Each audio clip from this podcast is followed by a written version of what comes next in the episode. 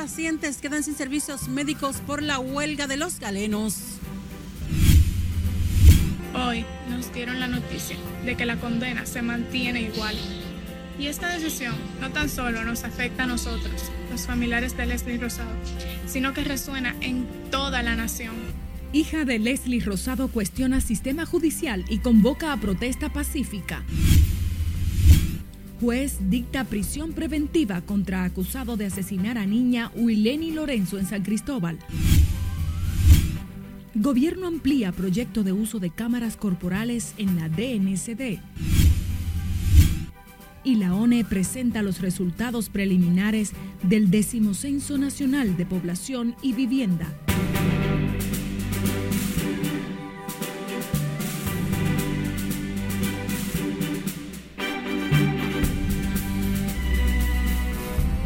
Buenas tardes, muchísimas gracias por sintonizar esta primera emisión de Noticias RNN.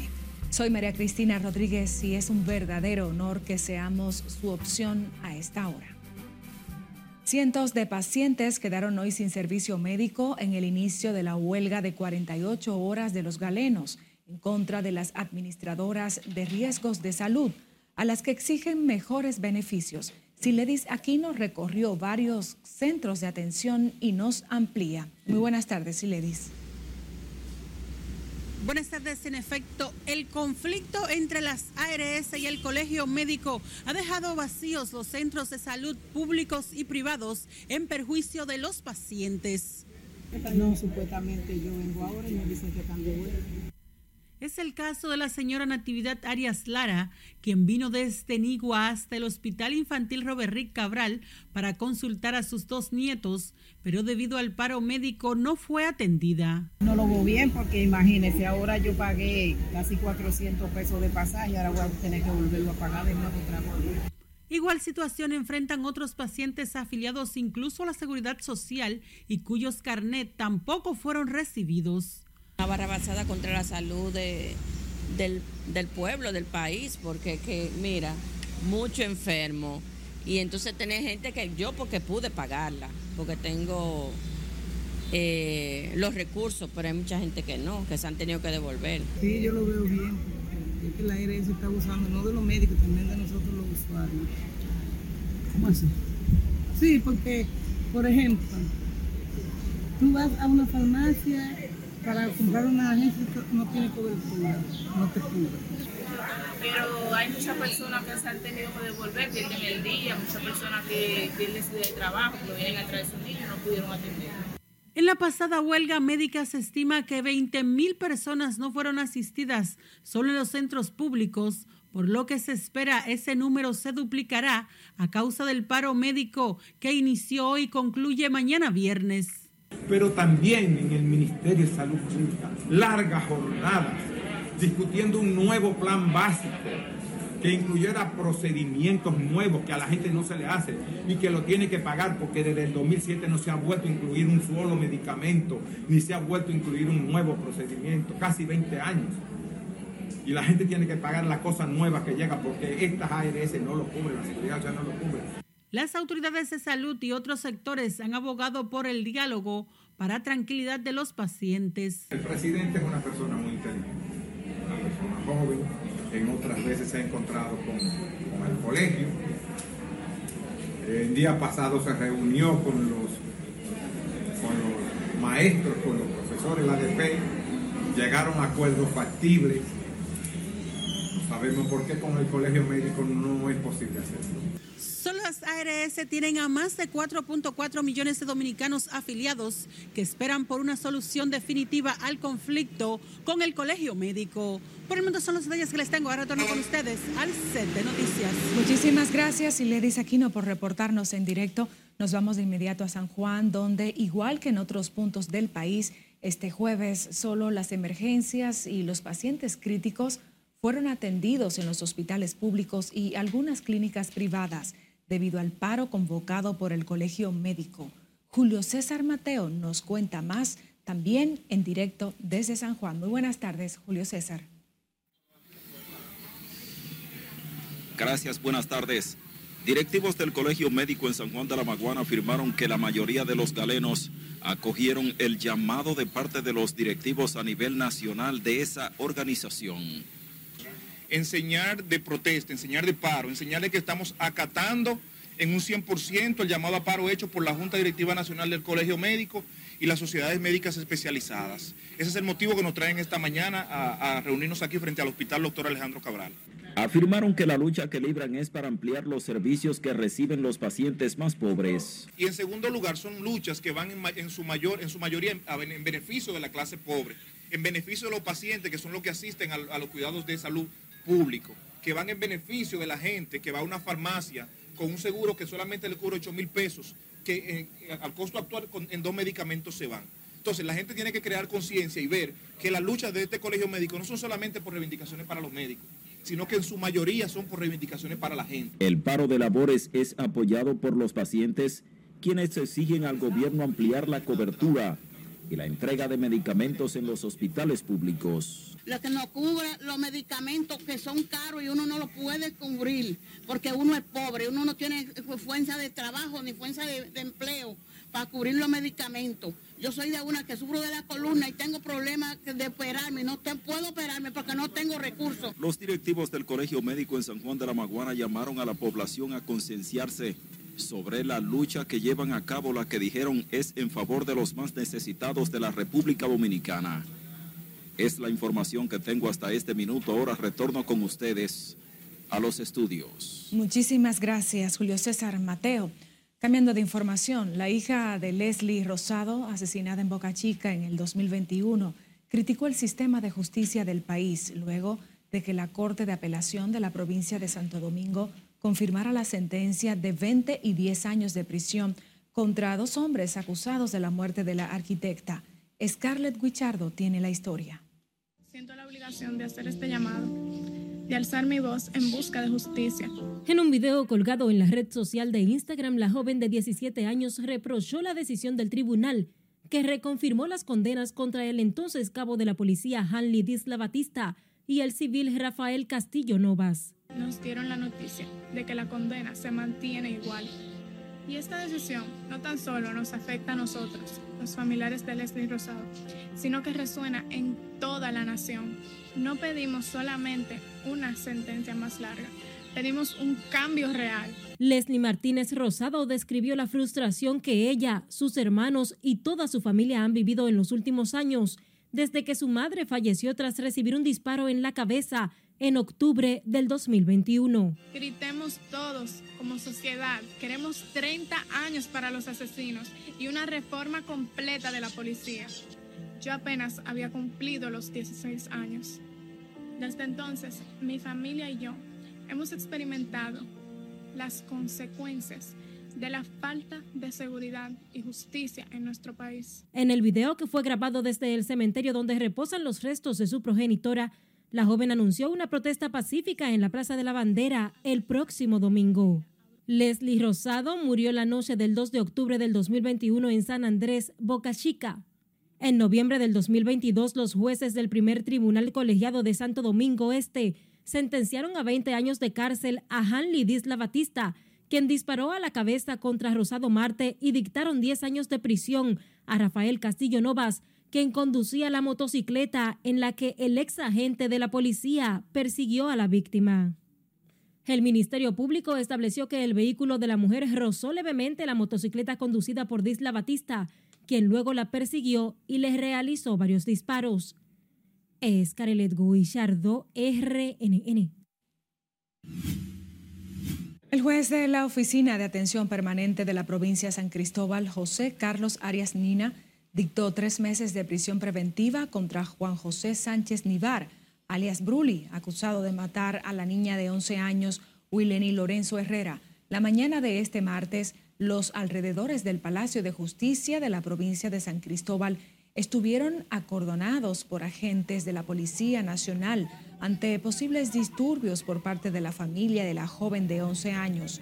El acusado guarda prisión preventiva en Najayo Hombres por intentar abusar de una menor de edad prima de la niña Wileni. De acuerdo con el Ministerio Público, una amiga relató que Bruli mantenía una relación inapropiada con la víctima, a quien le regaló un teléfono celular en el que enviaba imágenes obscenas. Y la Policía Nacional informó del fallecimiento del primer teniente retirado de la institución, Javier Ulloa Batista, quien durante 14 días estuvo recibiendo atenciones médicas en un centro de salud tras resultar herido de varios disparos en el sector El Tamarindo, Ranchito, La Vega. Por la muerte del agente está bajo prisión Elvis Julián Rosario González, de 51 años, señalado como el presunto responsable de ocasionarle al occiso heridas de proyectil en distintas partes del cuerpo. Por el hecho, permanece detenido tras entregarse de manera voluntaria producto del asedio por parte de los agentes del DICRIM, el nombrado Elvis Julián Rosario González, dominicano de 51 años de edad, eh, quien es señalado por ser el presunto responsable de ocasionarle las heridas al occiso que posteriormente le produjeron la muerte, mientras estos se encontraban presuntamente, según los levantamientos realizados en el lugar de los hechos, ingiriendo bebidas alcohólicas desde temprano el primer teniente retirado de la policía, Javier Ulloa Batista, de 56 años, falleció en medio de una discusión con Rosario González luego de que ambos se enfrascaran en una discusión. De acuerdo con los levantamientos realizados por la policía, los dos hombres estaban ingiriendo bebidas alcohólicas desde tempranas horas del día en que ocurrió el hecho. El gobierno entregó otras 200 cámaras corporales para el uso de los agentes de la Dirección Nacional de Control de Drogas en el marco del fortalecimiento de este novedoso proyecto que ha logrado mejorar las actuaciones de los equipos operativos contra el tráfico ilícito de sustancias controladas. Los agentes antinarcóticos están trabajando actualmente con más de 350 cámaras corporales las cuales son monitoreadas en tiempo real desde el Centro de Mando y Control de la DNCD, una iniciativa que fortalece y transparenta los operativos de interdicción. El vicealmirante José Manuel Cabrera Ulloa, presidente de la DNCD, destacó el apoyo que está recibiendo la DNCD del gobierno del presidente Luis Abinader y aseguró que no escatima esfuerzos en la entrega de vehículos y otros equipos para mejorar la capacidad operativa de la institución.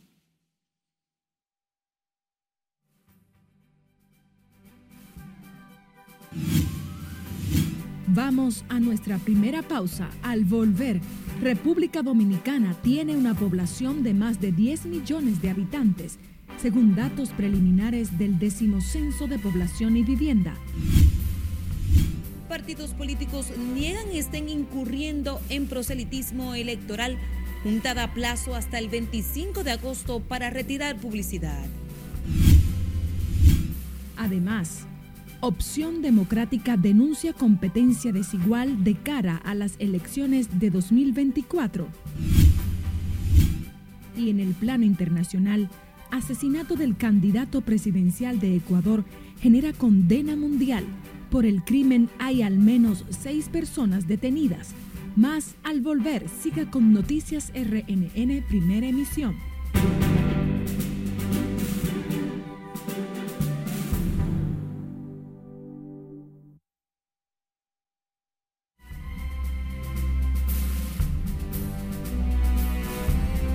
Continuamos con más de nuestro contenido en la primera emisión de Noticias RNN y ya está en nuestro set de noticias nuestra compañera Scarlett Wichardo, editora de las informaciones internacionales. Scarlett, viendo esto de Ecuador, qué horrible. Así es, María Cristina, lamentablemente, y precisamente el país está en la actualidad en un estado de excepción. Sin embargo, esta situación no cambia el calendario electoral y mantiene la convocatoria a elecciones en este mes. Por el crimen del candidato presidencial de Ecuador, se han apresado a unas seis personas, mientras las autoridades profundizan las investigaciones y líderes de distintos países han condenado este crimen.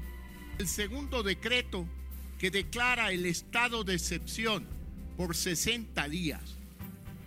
En un mensaje a la nación tras una larga reunión del Comité de Seguridad del Estado, el presidente ecuatoriano Guillermo Lazo ratificó que las elecciones generales extraordinarias se celebrarán el próximo 20 de agosto, como estaba previsto, pero con un despliegue de militares en todo el territorio nacional como parte del estado de excepción. El hombre sospechoso del asesinato del candidato presidencial de Ecuador, Fernando Villavicencio, en un acto de campaña, falleció después de un tiroteo con el personal de seguridad. Villavicencio había denunciado amenazas contra él y su equipo de campaña y fue una de las voces más críticas contra la corrupción. Nosotros, la organización Los Lobos, asumimos la responsabilidad de los hechos suscitados. Seguimos en Ecuador, donde la banda criminal Los Lobos, considerada una de las más grandes de ese país, se había reivindicado el asesinato de Fernando Villavicencio, de acuerdo con videos difundidos en las redes sociales. En los audiovisuales, personas encapuchadas vestidas de negro aseguran formar parte de la banda y dicen ser los responsables del asesinato de Villavicencio.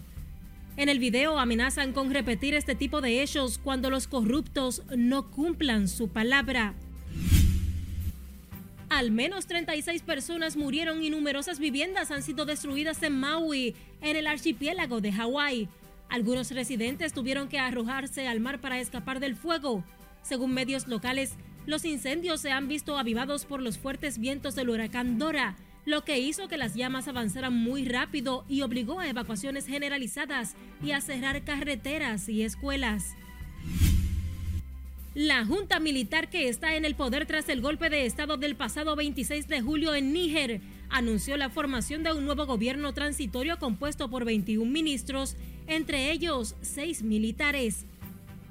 El nombramiento del gobierno provisional se produce a pocas horas de una reunión clave de los líderes del Consejo Económico de los Estados de África Occidental en Nigeria para estudiar la situación en Níger tras la expiración el pasado domingo del ultimátum que dio el bloque regional a los golpistas para restaurar el orden constitucional bajo la amenaza de una posible acción militar.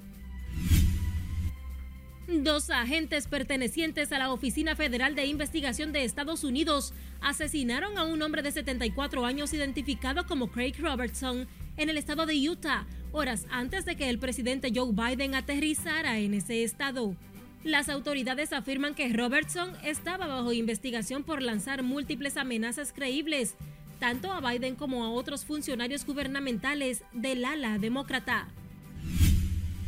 Finalizamos con una mexicana sentenciada a 99 años de cárcel que fue exonerada por la justicia de Estados Unidos tras confirmar que el supuesto crimen por el que fue condenada en 2003 se trató en realidad de un accidente.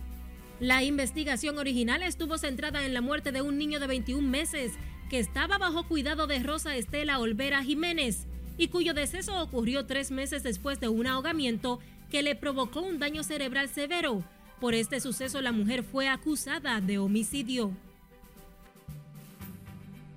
El tribunal determinó que durante el juicio contra la mujer se registraron informes pediátricos de testimonios que fueron falsos y que señalaban que la muerte del menor había sido provocada. Así está el mundo, María Cristina, hasta el momento. De verdad que con mucha convulsión. Así es. Muchísimas gracias, Scarlett Guichardo. La comunidad de inmigrantes dominicanos en Nueva York creció un 10% de los habitantes en esa ciudad de Estados Unidos, según datos revelados este jueves por el cónsul dominicano Eligio Jaques. El diplomático explicó que la pujanza de la comunidad dominicana se puede medir en la cantidad de puestos importantes en el sector público que son ocupados por criollos en Nueva York, donde 3.200 son policías neoyorquinos, de origen dominicano, así como 249 directores de escuelas públicas, 24, 24 jueces o 6 concejales de la poderosa alcaldía neoyorquina. Jaques señaló que la asistencia del presidente Luis Abinader al multitudinario desfile dominicano en Nueva York el domingo 13 de agosto destaca el espaldarazo del mandatario a la diáspora. Los primeros resultados del decimocenso nacional de población y viviendas establece en 10 millones 760 mil 28 los habitantes en el país, con un aumento de un millón de personas en los últimos 10 años, siendo las mujeres más que los hombres. Nelson Mateo está en directo con más. Muy buenas tardes, Mateo. Buenas tardes, así es, tal y como tú adelantas, en estos datos estadísticos se estableció además un crecimiento poblacional que supera el 13,9% a partir del último censo que se presentó en el país en el 2012. El auditorio del Banco Central fue el escenario en el que la Oficina Nacional de Estadísticas ofreció los resultados preliminares de la investigación de población y vivienda. El censo, en su décima versión, arrojó una población de 10.760.028 habitantes. Esta investigación nos permite conocernos mejor como sociedad en su conjunto y, con base a esto, hacer mejores políticas económicas y sociales los datos estadísticos establecen además que de esos casi 11 millones de habitantes, el 50.5% son mujeres y el 49.5% hombres. Es importante destacar también que los datos que estamos difundiendo en el día de hoy, aún con su carácter preliminar, son muy importantes para la planificación nacional. Por ejemplo, ya el volumen total de la población constituye el denominador para el cálculo de los principales indicadores de la planificación nacional. La investigación que envolvió a más de 30.000 técnicos en las calles durante 14 días del pasado mes de noviembre señala las cinco provincias de mayor población, siendo la de Santo Domingo la primera con 2.769.500 personas, seguida de Santiago, que desplazó al Distrito Nacional del segundo lugar con una población de 1.747.000 habitantes. Ojalá los datos que siguen sigan eh, alimentando y fortaleciendo la capacidad que tenemos de saber qué somos en la República Dominicana. Dentro de las grandes ciudades con mayor cantidad de habitantes, entraron a ese ranking las provincias de la Altagracia y La Vega, dejando a San Cristóbal en un cuarto lugar con 768.728 electores. Como gobierno, nos permite mejorar siempre la asignación de los recursos, al permitirnos visualizar mejor aquellos grupos poblacionales que requieren mayor inversión. En cuanto a la ubicación geográfica, la ONE revela que el 35.33% de la población total se encuentra en la región Osama, siendo la provincia de Santo Domingo la de mayor tamaño poblacional. La Oficina Nacional de Estadística aseguró que en los próximos meses estaría presentando otros importantes datos hallados en el Censo Nacional de Población y Vivienda. De mi parte es todo por el momento. Regreso contigo al CEP de Noticias. Muchísimas gracias Nelson Mateo reportando en directo. De su lado, el defensor del pueblo, Pablo Ulloa, saludó la decisión del Tribunal Constitucional que los faculta para reclamar el desacato de sentencias emitidas por los tribunales de República Dominicana. Ulloa dijo que existen 100 sentencias en desacato y que de inmediato iniciará los trámites para su cumplimiento. La gran ventaja de esta situación es que reafirma la construcción de una, institución sólida como el defensor del pueblo. Hemos ido trabajando en la credibilidad y legitimidad, hemos ido construyendo una institución como estaba consignada en la Constitución y se visualizaba en los constituyentes. Ahora lo que toca es que el defensor tenga su capacidad de diálogo, de mediación, de resolución alternativa de conflictos y ciertamente desde el punto de vista jurídico tenemos herramientas para poderlo hacer. Ahora lo interesante es justamente poder lograr que el constitucional tenga ese fin de un proceso jurídico y que las personas, los ciudadanos, tengan esa justicia que andaban buscando en el tribunal, que hoy pueden tener la, tranquilidad y la paz de que el defensor va a hacer lo que corresponda para poderlo lograr, siempre y cuando nos notifiquen. El defensor del pueblo lamentó el gran número de decisiones evacuadas por los tribunales que no se cumplen en un franco desafío al Estado de Derecho. Ulloa dejó claro que ese órgano cuenta con las herramientas necesarias para consensuar y lograr que se cumplan esas ordenanzas en desacato. Delegados de los partidos políticos negaron este jueves que estén incurriendo en proselitismo a destiempo, a propósito del nuevo llamado de la Junta Central Electoral, en el que advierte de sanciones a organizaciones que violen la ley con actos propagandísticos en esta etapa del proceso electoral. Margaret Ramírez tiene más detalles en directo. Buenas tardes, Margaret. Gracias, así es. Muy buenas tardes. Con esta nueva advertencia, la Junta Central Electoral busca llamar la atención de los partidos políticos que niegan estén incurriendo en proselitismo electoral. Creo que la Junta pues se durmió un poco con el tema. Para algunos, la decisión del órgano de comicios que prevé sanciones para los que incumplan con el llamado llega tarde. Creo que sabiendo la cultura política del país debió hacerlo desde el mismo primer día de iniciar la precampaña y de incluso crear un, conversatorio con los diversos partidos antes de iniciar para prever esto. Vemos cómo hay campañas eh, presidenciales, senatoriales, de alcaldes eh, que van contra la normativa y creo que ya es un poco tarde, pero vamos a ver cómo se puede controlar el tema.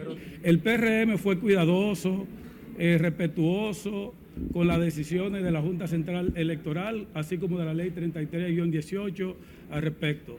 Pero no nos ha quedado otra alternativa. Si todos los partidos están en la calle haciendo lo mismo, nosotros no nos podemos quedarnos atrás como organización política.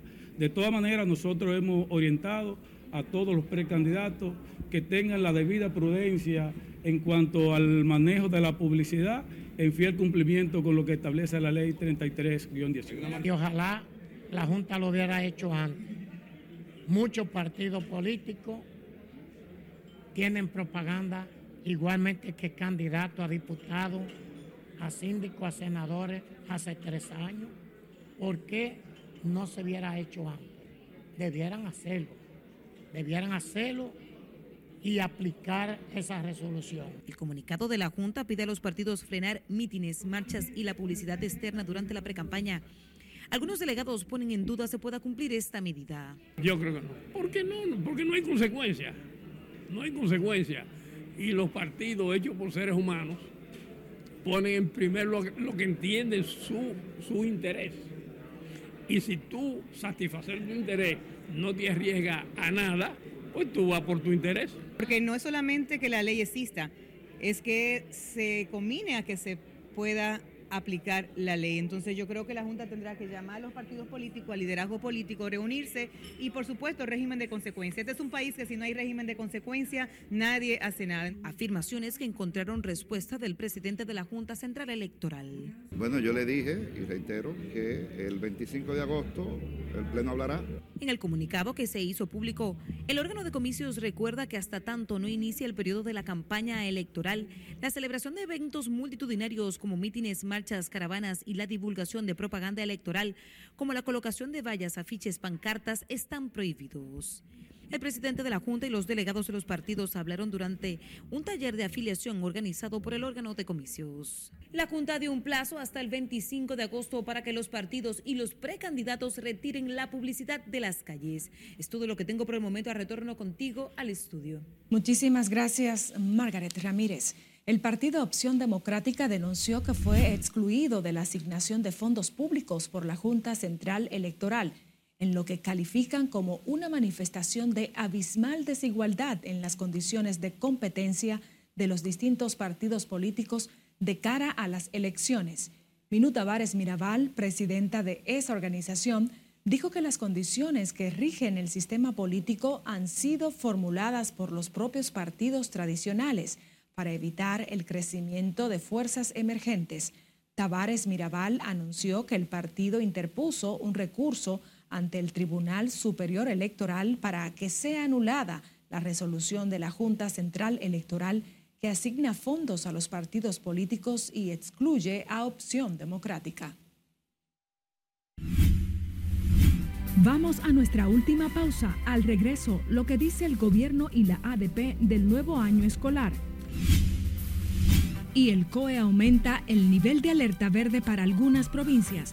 Aquí los detalles, no le cambie. Esta es la primera emisión de Noticias RNN. Ya volvemos.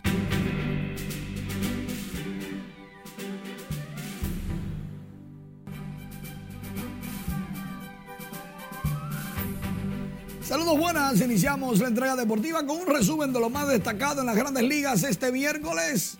Comenzamos con Michael Lorenzen, lanzador de los Phillies de Filadelfia, recién llegado de Detroit. Logra el juego sin hit número 14 en la historia de los Phillies de Filadelfia, en la presencia de su madre y su esposa. José Siri conectó dos cuadrangulares, se la mandó al Morro de Montecristi y llegó a 23. Y tiene 32 en su carrera, Siri. 362 y 429 pies. Los palos en el Tropicana Field. Ahí, en ese estadio, Wander Franco conectó también su cuadrangular número 16 de la campaña. Wander tiene 28 en su joven carrera, 448 pies. Fue descomunal. La mandó al morro de Montecristi. Cristian Encarnación Strand de los Rojos de Cincinnati tiene tres cuadrangulares. El novato Mientras que Brian de la Cruz también conectó cuadrangular, pero se fue por la banda contraria en el Great American Ballpark, la casa de los Rojos, y decidió el juego 5 a 4 a favor de los Marlins. Willy Adames consiguió su tetrabase número 18. Tiene 111 en su carrera, un tablazo de 414 pies. Cristian Morel con los Cachorros de Chicago también llegó a 18 cuadrangulares. 34 en su carrera. Por otro lado, ahora mismo el catcher dominicano de los Astros de Houston, Jainer Díaz, conecta cuadrangular número 15 de la campaña 394 pies de Asua para el mundo, Jainer. El Salón de la Fama del Tenis Dominicano realizó un homenaje este miércoles póstumo al comunicador Mario Emilio Guerrero. Allí, sus más cercanos colaboradores, compañeros, colegas, familiares estuvieron recordando la vida muy, pero muy productiva de Mario Emilio Guerrero, uno de los más polifacéticos comunicadores deportivos en la República Dominicana a un año de su fallecimiento. Las Reinas del Caribe derrotaron a México 3 por 0 en la continuación de la vigésima Copa Panamericana de Voleibol Femenino Senior o de mayores. Las reinas lograron un parcial 25-13, es el segundo 25-21 y el último 25-17. Están invictas 3-0 y este jueves cierran la ronda preliminar contra Puerto Rico. Atentos, este es un juego de brinco y espanto y aquí los equipos de hembras y varones clasificados para los Juegos Panamericanos Santiago 2023 de la República Dominicana en ambas ramas está clasificada y es uno de los favoritos para estar en medallas, porque cuando juega Estados Unidos y Brasil, nosotros somos tres normales y quizás damos un sustito. Bueno, ojalá que así sea, que demos no un sustito, un sustazo. Gracias Manuel, seguimos con más. El Centro de Operaciones de Emergencias aumentó a 10 el número de provincias en alerta verde por posibles crecidas de ríos, arroyos y cañadas así como inundaciones repentinas o urbanas a causa de las lluvias que se registran en diferentes puntos del país. Y es que según los pronósticos de la UNAMED, se seguirán registrando en el país aguaceros, tronadas y ráfagas de viento aisladas sobre diferentes localidades del país. De acuerdo al informe de la Oficina Nacional de Meteorología, lo cual nos indica que todavía permanece abundante humedad en la República Dominicana debido a la incidencia de una vaguada y una onda tropical. En ese sentido, el Centro de Operaciones de Emergencias pues mantiene nivel de alerta amarilla para la provincia de Monseñor Noel, Monte Plata y María Trinidad Sánchez. En alerta verde mantenemos a Santiago, San Cristóbal, San Pedro de Macorís, Samaná, Sánchez Ramírez, La Vega, Atomayor, Duarte, la provincia Santo Domingo, que incluye el Distrito Nacional. El subdirector del COE, José Luis Germán, recomendó a la población abstenerse de cruzar ríos, arroyos o cañadas que presenten grandes volúmenes de agua. La Asociación Dominicana de Profesores dice sentir incertidumbre para el inicio del nuevo año escolar el próximo 28 de agosto por las supuestas carencias en el sector. Sin embargo, el gobierno insiste en la garantía de que todo estará listo para el nuevo trayecto educativo. Nuestra compañera Scarlett Guichardo con los detalles. El gobierno afina detalles para que el nuevo año escolar cuente con las condiciones necesarias que garanticen mayor calidad en el sistema educativo, pero el gremio que agrupa a los maestros a nivel nacional reitera que el déficit de aulas y de personal docente, sumado a la falta de libros y mobiliarios, siguen preocupando al sector magisterial para el inicio de las clases. El ADP ha estado demandando desde hace años la entrega a tiempo de los libros de texto para todos los estudiantes del sistema educativo. Incluso hay, hay colegios en barrios pobres que los padres no tienen con qué pagar. Naturalmente, el, el está trabajando para los de la escuela pública, pero debería considerarse, aunque sea con una cuota mínima, eh, para que puedan tener también los libros de texto. Ante la realidad que enfrenta el sistema, el ministro de Educación Ángel Hernández aseguró que aunque no todo será perfecto, Esa cartera trabaja para dar respuesta a las necesidades del sector educativo a fin de subsanar en el mayor porcentaje posible los males que les aquejan. Si van a buscar una escuela en malas condiciones, la van a encontrar. Si van a buscar un docente que falta, lo van a encontrar. Si van a encontrar buscar un personal eh, administrativo que falta, lo van a encontrar. En mi opinión, esos son detalles superables, todos. Y hasta ahora estamos trabajando para garantizar que el año escolar se inicie en las mejores condiciones posibles. No serán perfectas porque nunca lo serán, pero estamos trabajando para hacerlo de la mejor manera. Asimismo, el funcionario aclaró que aunque se dispuso el uso de un uniforme nuevo, los estudiantes podrán asistir a las escuelas con el del pasado año. Otro tema que todavía sigue generando controversia entre los actores del sistema educativo es el de la ordenanza que autoriza al Ministerio de Educación a producir e imprimir los libros de texto del sector público y con la que la ADP considera que se faltó a la transparencia. No obstante, Ángel Hernández afirma que se emitió en total apego a la Ley General de Educación. Que toda iniciativa que fortalezca la, la gestión que fortalezca, digamos, la transparencia y la participación, la de la saluda. Esperamos que este dé los resultados esperados y que no sea, digamos, uno más del montón. Política educativa las define el Ministerio de Educación y la ley manda, la ley manda a que el Ministerio de Educación haga libros puede optar por otra decisión, también lo puede hacer porque son decisiones de políticas públicas. En un momento puede primar un tipo de política y en otro momento puede primar otro tipo de política. No hay ninguna violación. En, bueno, todos los organismos que han tenido que ver con eso, la Dirección General de Compra y Contrataciones, la, la Contraloría General de la República, le ha dado la razón al Ministerio de Educación de manera que no tengo ninguna preocupación con la legalidad, la legitimidad del proceso. Tanto Hidalgo como el ministro de Educación participaron en el seminario que aborda la gobernanza del Sistema Nacional de Educación, organizado por el Instituto Nacional de Formación Técnico Profesional y al que asistieron expositores nacionales e internacionales. Es Carelet Guillardo, RNN.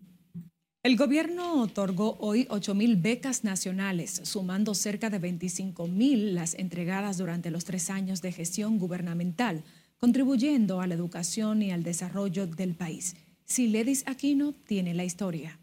Para que puedan tener acceso a todas estas becas, personas jóvenes de lugares remotos la vicepresidenta Raquel Peña encabezó el acto en el que estudiantes recibieron becas que priorizan las ciencias, tecnologías y matemáticas. En este escenario, la vicemandataria dijo que el gobierno ha otorgado cerca de 25 mil becas.